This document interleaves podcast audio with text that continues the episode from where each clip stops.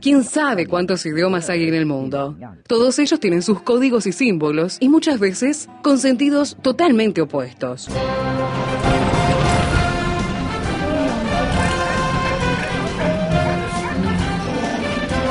Jungla semántica. Para descifrar las palabras, para entender su raíz, para saber de qué hablamos. Jungla semántica.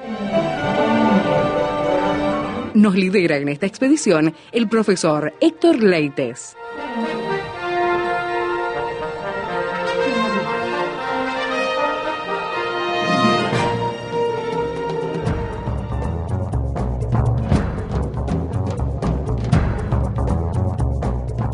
Dígame, amiga y amigo, ¿usted tiene por sumo gozo cuando se hallan diversas pruebas de la vida? Vaya que pregunta, ¿no? Vamos a referirnos a lo que dice Santiago capítulo 1 versículo 2 y en adelante con el profesor Héctor Leites aquí en la jungla semántica. Bienvenido, Héctor. ¿Qué tal Esteban? ¿Qué tal amigos? Y nuevamente en imágenes verbales escritas en el libro de Santiago, hoy con el versículo 2, que dice, Hermanos míos, tened por sumo gozo cuando os halléis en diversas pruebas. Habíamos dicho acerca que el verbo tener está en un imperativo, aoristo del imperativo, el verbo egesaste, que es un mandamiento, Sí. y como está, es un man- es- está en el modo imperativo, pero además está en un tiempo auristo, es hacerlo ahora y de una vez. No duden, hagan esto, tengan, por favor. Y uno dice, ¿por qué tanta insistencia? Dice, tened por sumo. Ese sumo no solamente es máximo, sino que es completo. Es- Completo. Es, todo gozo, es todo el gozo, de, de- todo completo el gozo. ¿Cuál es la razón? Cuando os halléis. Eh, la palabra gozo habíamos dicho que era la palabra haram, que es un gozo que permanece, que siempre va a estar. Es un gozo que, Pablo, que, perdón, que Santiago no dice que puede venir la lucha, la prueba, este, eh, las dificultades, sino que siempre van a venir y siempre van a tener que tener Claro. el gozo. Por eso habíamos leído en el programa pasado el libro de Hebreos, capítulo 12, versículos 5, 6, 7, por lo menos hasta el 8, que hablaba de que la disciplina eh, es para todos los cristianos, tiene que venir. Y habíamos explicado, por si alguien no pudo escuchar el programa pasado, que muchos piensan que la disciplina viene cuando alguien se está comportando mal, cuando alguien está errando. Y no, no necesariamente podemos pensar en eso, sino que la disciplina viene cuando nos estamos portando muy bien, pero necesitamos instrucción para la semana que Claro, viene, claro. para formar, Mejorar, mejorar el desempeño, sí. Todo. Entonces, el escritor dice cuando os halléis que sí o sí, que sí o sí, cuando tengan, porque el escritor pone los verbos indicando, señores, Esto va a pasar, ¿no? Esto cuando, cuando, cuando venga, cuando Sí, venga, sí. que va a venir, ustedes tienen que tener esto. Ahora, ¿qué es lo que va a venir? Aquí donde ahora vamos a empezar a mirar algo, ¿no? Dice diversas, diversas pruebas. Sí. Acá, Esteban, creo que tenemos que ir bien despacio, y voy a explicar por qué. Porque casi todas las versiones en español eh, van a traducir o tentación o prueba de una manera que a veces va a traer lío. A ver. ¿Por qué digo esto? Porque tanto la palabra pruebas como tentación, hay que ver la pa- la- la- el contexto para saber de dónde viene. Pero hay una palabra, que es esta que se utiliza en todo este capítulo, que es una palabra que involucra, que trae la tentación o la prueba trae la prueba de la vida, adentro de esta gran bolsa, ¿no? Sí. La prueba de la vida. Trae la prueba de Dios, que para siempre fortalecernos, por supuesto, de Dios. Pero también trae esta bolsa la tentación del enemigo, que es para dejarnos caer o para hacernos caer. Y yo decía, yo no te lo puedo creer que en esta bolsa esté todo. Sí. Por eso dije, hay que ir muy despacio, muy despacio. Yo por lo general est- estos verbos, eh, peirasmo, dokimaxo, lo enseño en, clase, en clases avanzadas de griego porque es muy complejo y a veces la versión este, 60 o las versiones latinas te ponen que es una prueba y vos decís, bueno, si es prueba viene de Dios. No, fue el enemigo. Y a veces te pone tentación y vos decís, si es tentación viene de, de Satanás. Claro, no, no. vino de Dios. Entonces hay que tener mucho cuidado. Yo voy a explicar bien ahora. Lo primero que tengo que explicar en este versículo 2 es que cuando tengan o vengan sí o sí diversas. Diversas. La palabra diversa es la palabra poikilois, de, de, de la- de también la palabra piquilos. Y uno dice, ¿qué, qué será esta palabra? A ver. Poikilos, diversas, es un adjetivo que denota siempre en el griego, Esteban, eh, algo que es multicolor, la mayor Ajá. cantidad de color que yo pueda formar. Mira. Ahora, si yo me pongo a pensar de tres colores básicos, yo puedo hacer infinito de color, porque voy mezclando uno con otro. Ya cuando hice el tercer color, lo mezclo otra vez y hago un cuarto, quinto, y uno dice, ¿y cuándo, cuándo termina esto? No termina. Yo la, la, la combinación de colores que puedo hacer es infinita.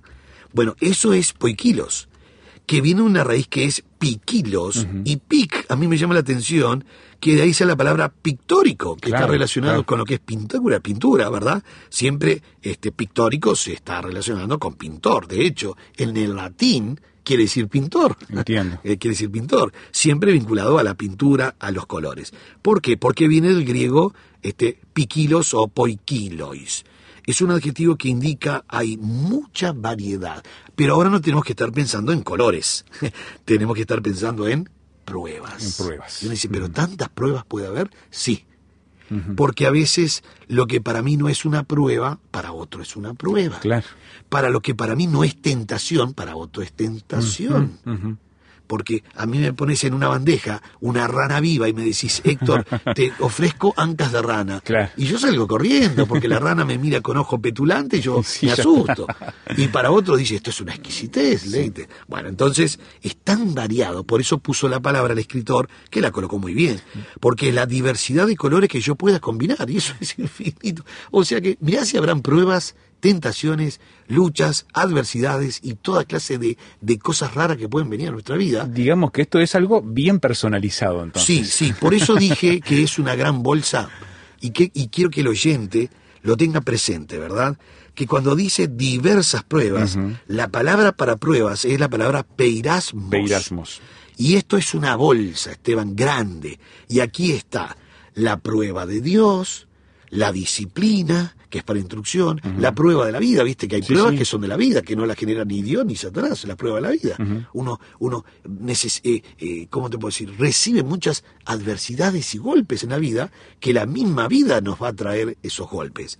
Pero también en esta bolsa está la tentación de Satanás que es justamente algo adverso al cristiano para hacerlo caer. Claro. Y uno dice, pero ¿cómo puede estar en esta bolsa todo esto? Sí, porque la palabra indica, por eso, por eso en, en 60 lograron poner diversas pruebas. Lo que pasa es que no pueden poner diversas tentaciones, porque entonces las personas pensarían, bueno, aquí eh, Dios no entra en esto. Porque si hablamos de tentación, el único que tienta es Satanás. Dios no tienta ni puede ser tentado. Entonces pusieron pruebas para decir, bueno, vamos a poner una palabra que involucre todo. Pero el problema es que se ha enseñado a la iglesia evangélica que cuando es, o a todos los cristianos se les ha enseñado, que cuando la Biblia dice pruebas, viene de Dios. Ajá. Y si dice tentación, viene, Viene del. Sí, pero resulta que en, en el griego tenés todas las palabras intercambiadas. Entiendo. Entonces ahora tenemos diversas pruebas. ¿Qué son las diversas pruebas? Todo lo que la- el cristiano pueda recibir en esta, en esta tierra. O sea, luchas, pruebas, dificultades, adversidades, vicisitudes, la prueba de Dios, la disciplina, la tentación de Satanás, el vecino que se puso loco, cualquier cosa. Está todo metido ahí Está adentro. todo metido acá adentro. Ahora, ¿por qué él dice tener por sumo gozo cuando venga todo esto? Claro. Es una locura. Eh, sí, sí. Bueno, voy a explicar el porqué. Cuando, bueno, primero, antes de explicar el verso 3, tengo que seguir en el, en el diversas pruebas. La palabra pruebas es la palabra peirasmos. Peirasmos. El verbo sería peiraxo, pero sigue Ajá. siempre en lo mismo. Es un término que puede eh, siempre conllevar a una prueba de Dios, la prueba de la vida, Ajá. la tentación de Satanás, todo, todo, todo. Y recuérdelo bien, peirasmos o peirazo, ¿verdad? Cualquiera de las tres. O puede estar Dios, o puede estar Satanás, o puede estar la vida, o el vecino, o lo que sea. Eh, bueno, pongo un ejemplo, ¿no? Di- En Lucas 4, verso 13, cuando eh, eh, Jesús es tentado en el desierto, dice el texto en 4.13, y cuando el diablo hubo acabado toda tentación, aparece Peiramos. Peirasmos ahí también. Sí, Ah, mira. pero allí dice tentación. Es lógico Claro. porque el que está es Satanás. Sí, sí. Y acá ponen pruebas. Entonces, Entiendo. no hay que llevarse por lo que dice el latín eh, o lo que dice las, La versiones, traducción. la- las traducciones latinas porque te va a traer problemas. Porque la misma palabra que aparece en Lucas 4:13, cuando dice que el diablo hubo acabado toda tentación, se apartó de él por un tiempo. También dice en Mateo 4:1, entonces Jesús fue llevado por el Espíritu para ser tentado por el diablo. Y ahí es peirasmos, Peirasmos. la misma palabra. Pero también dice algo, Esteban, en, en Hebreos 11. Dice, por la fe Abraham, cuando fue probado, ofreció a Isaac. Dice Hebreos 11. 11, sí. Y allí no fue Satanás en Génesis 22 No, no, no. cuando le mandó que sacrificara a su hijo, fue Dios. Dios mismo, sí. Ujú. pero tanto en la Septuaginta de Génesis 22 y tanto en el griego de Hebreos 11, 17, que dice el versículo, Sí. por la fe Abraham cuando fue probado ofreció a Isaac, Sí, sí. y el que teni- y el que había recibido las promesas ofrecía a su unigénito. El versículo dice cuando fue probado, pero resulta que en el griego dice peirasmos. Peirasmos también, mira. Para colmo, peor todavía en Hebreos 11, 17, porque no solo aparece peirasmos, sino que aparece en un participio. A ver. O sea, siendo tentado continuamente o siendo probado. Entonces te das cuenta cómo la palabra se va moviendo De acuerdo al contexto. de, de acuerdo al contexto. En Génesis 22 es Dios que lo está probando. Y ahí no queda duda que No, Dios. de ninguna manera, sí. E inclusive el escritor de Hebreos, cuando cita el caso de Génesis 22, en 11, 17, dice, por la fe Abraham, cuando fue probado por Dios. Claro. Pero utiliza la palabra peirasmos. Peirasmos. Hay que tener mucho cuidado. Hacemos entonces una pausa teniendo estos cuidados, muy importante cuando uno recorre el texto bíblico para identificar bien el término, pero su contexto. ¿Quiere opinar? Póngase en contacto con nosotros al WhatsApp, signo de más 598 91 610 610. Nos encontramos en la jungla semántica mirando el capítulo 1, versículo 2, donde el escritor dice que tenemos que tener sumo gozo cuando nos hallemos en diversas pruebas. Y estabas poniendo énfasis en cómo se mueve la palabra peirasmos, no solamente aquí en Santiago, sino en otras partes de la Biblia. En otras partes de la Biblia puede ser la prueba directa de Dios, puede ser la tentación del enemigo, y ¿sabes qué más puede ser también, Esteban? ver, a ver. Mirá qué cosa rara. Dios, queriendo probar, Claro. se corre un poquito Dios Mira, y llama al enemigo para que tiente. Ah. Y uno dice, no te lo puedo creer. Sí, fue lo que hizo con Job. Claro. Muchos leen el pasaje de Job y piensan que Satanás, este, digamos que provocó a Dios la situación. sí, sí, ¿no? como para que hasta atentando a Dios de alguna manera. Exactamente. sí. No, no, no fue así. Es que Dios llama a todos sus hijos, a toda la creación, Ajá. y le dice a Satanás, mire, don Sata, usted no ha considerado a mi siervo Job, varón prudente, apartado del mal, que no hay otro en la tierra como él. Y Satanás le dice, sí, sí, la verdad es que anda muy bien, pero lo que pasa es que usted le dio todo a él. Usted le dio microondas, usted le dio plasma, televisor LED, 4x4, sáquele todo y va a ver que empieza a rezongar de usted. Y, y Dios le dice, ¿en serio, Satanás? ¿Usted piensa que si yo le, le quito los bienes, él, él eh, este, está en contra de mí? Sí, sí. Entonces dice Dios, bueno, vaya y hágalo, tonto, para eso lo traje. Mm. Entonces lo manda. Claro. Le dice inclusive, ojo, no, se- no se llega a pasar porque le, le adelanto el lago de azufre, Claro. Señor. O sea, haga lo que tenga que hacer y no toque su alma. O sea que es Dios siempre controlando la situación. Sí, sí. Pero como Dios no puede tentar, Claro. Eh, pero sí puede probar, entonces va a probar, va a probar a alguien corriéndose y permitiendo la tentación. Y está demostrándole además al tentador que lo que él dice realmente es eh, tiene sustento. Sí. De alguna forma, ¿no? Y en definitiva, y está diciendo a la humanidad que Dios es Dios de Satanás, también Claro, está por encima claro, de él. sí, sí. Fíjate en el caso de David, pasó lo mismo. Se corre y viene el enemigo y tienta a David que haga el censo. Sí. Ahora, uno llegaría a pensar, ¿por qué Dios no nos cuida? No, no, no, no. Dios no nos manda a la guerra con un escarbadiente, porque él, eh, él- él dio la instrucción a David que no podía hacer el censo, Exacto. entonces sabía lo que tenía que hacer. Inclusive el caso para mí más, más notable es Cristo. Cristo es llevado al desierto por el Espíritu Claro. para ser tentado. Y uno dice, ¿cómo Dios puede probar a su Hijo como hombre, no? Pues Sí, sí, Jesús sí. hombre. Jesús hombre es 100% Dios y 100% hombre. No dejó de ser Dios. Él no se despojó, como algunos pretenden decir por Efesios, por Filipenses 2, 5, 6, 7 y 8, que se despojó a sí mismo. No, no, no. Primer punto, lo que se despojó es del ambiente de gloria del Padre, Claro. para asumir un ambiente de limitación en esta tierra, de frío, hambre, calor, tentación, todo, todo, todo, sueño, cansancio, todo igual que el hombre, porque tiene que identificarse con el hombre. Pero seguía siendo Dios seguía aún en esas condiciones. Dios nunca, nunca se despojó de los atributos de Dios. No los utilizó como hombre porque entonces no me representa. Claro. Si, si él utiliza los atributos de Dios, entonces uno dice, bueno, no sufrió, no fue tentado, nada. Pero lo que está diciendo es que Dios lo que está haciendo es probando a su hijo. Pero ¿cómo lo va a probar? Mandándole al desierto para que sea tentado. Claro. Y eso es parte de la prueba de Dios. Por eso hay que tener mucho cuidado, Esteban, y un consejo que doy, eh, para mí muy importante este consejo, el que quiera tomarlo lo toma, no estemos invirtiendo, Esteban, ni 10 segundos para identificar de dónde viene el asunto Ajá. porque no vamos a poder saber de dónde viene. Porque puede ser Dios mismo que dice, yo me corro pero para que venga la tentación. Entiendo. Pero esa tentación es parte de lo que Dios quiere para que yo sea forjado, para que, porque Dios no quiere saber nada con la prueba. Ese es otro tema muy importante, Esteban. Cuando Dios me prueba, Dios no quiere saber absolutamente nada. Dios lo sabe antes de que yo sea probado. Claro, sí, sí. Antes de que naciese, Dios ya sabía cómo voy a responder.